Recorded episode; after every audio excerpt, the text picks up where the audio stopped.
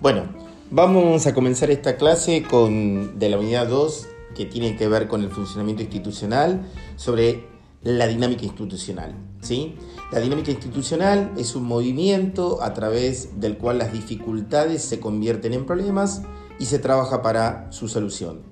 El grado de la misma estaría dado por la existencia de mecanismos y capacidades para hacer, dando lugar a un alto grado de dinámica es sinónimo de avance, ¿sí? donde se superan las dificultades que impiden la constitución de situaciones eh, dilemáticas o donde hay un dilema en cuestión.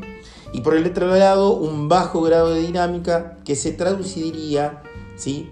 en la pobreza o en el empobrecimiento de los resultados institucionales.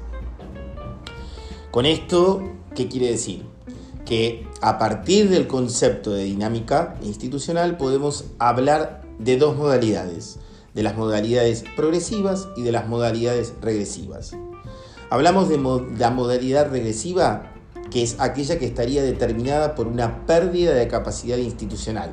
¿Para qué? Para evaluar las situaciones, para poder discriminar las necesidades y para poder de alguna eh, forma buscar soluciones o posibles soluciones a los problemas.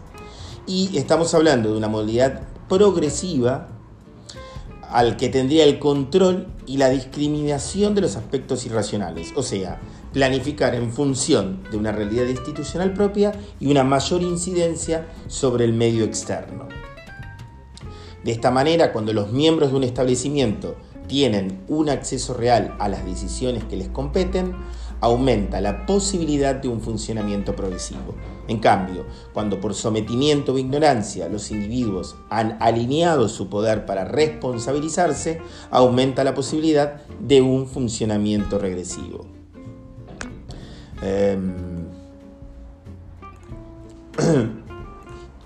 em, cabe destacar también que en, las dinámicas institucionales son importantes tener eh, en cuenta los espacios y los encuadres pedagógicos.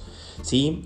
Eh, la bibliografía fundante en, lo que respecta a las instituciones educativas dice que la, la investigación de la dinámica de los procesos educativos en la escuela aporta evidencias que permiten relacionar la posibilidad y el deseo de trabajar con la autoestima del sujeto, su convicción y seguridad acerca de su poder para alcanzar determinadas metas, su sentimiento de pertenencia al grupo de trabajo y en particular a la institución.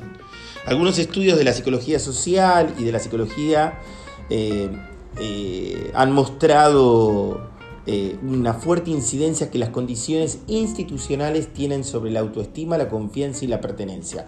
De hecho, esto hace ¿sí? que juega un papel preponderante. Entonces, em, cabe destacar eh, eh, eh, en estos espacios cuatro puntos importantes. El conjunto de características que parecen más relacionadas con la posibilidad de provocar una sensación de bienestar, seguridad y confianza. el conjunto de rasgos que pueden vincularse al estímulo del deseo de hacer, moverse, pensar y buscar el conjunto de significados que adquiere el edificio, ¿sí? la institución para la comunidad institucional que la, que la utiliza, y la manera que es utilizada como mediador de la relación con la comunidad mayor, o sea, con la comunidad educativa.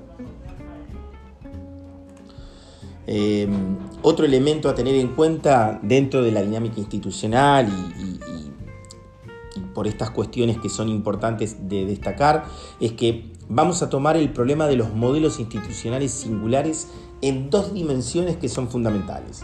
La escuela cerrada se caracteriza por un espacio cerrado con límites y normas precisas de ingreso y egreso, un tiempo definido y pautas en uso, un plan de trabajo estricto y con criterios, ¿sí? la, la demarcación estricta de la frecuencia y el tipo de contactos permitidos, una escuela de este tipo impone con mayor o menor grado de rigidez lo que se conoce como modelo tradicional.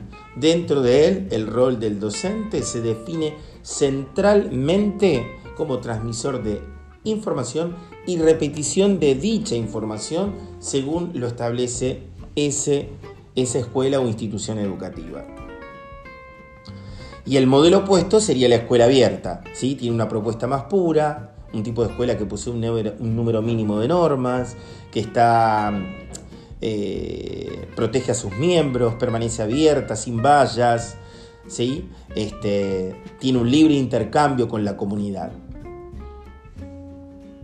Por eso decimos que la educación, por ser un proceso imbrincado política y afectivamente en la intimidad de los individuos y sus organizaciones, produce un cambio pedagógico. Y ese cambio pedagógico ¿sí?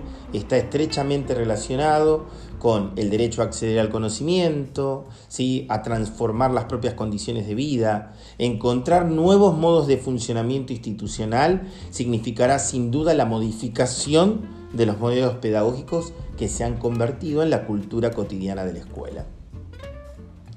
Em, lo importante es que de esta dinámica ¿sí? se tengan en cuenta eh, estas características que son importantes. Y algo que también es de, destacar, ¿sí?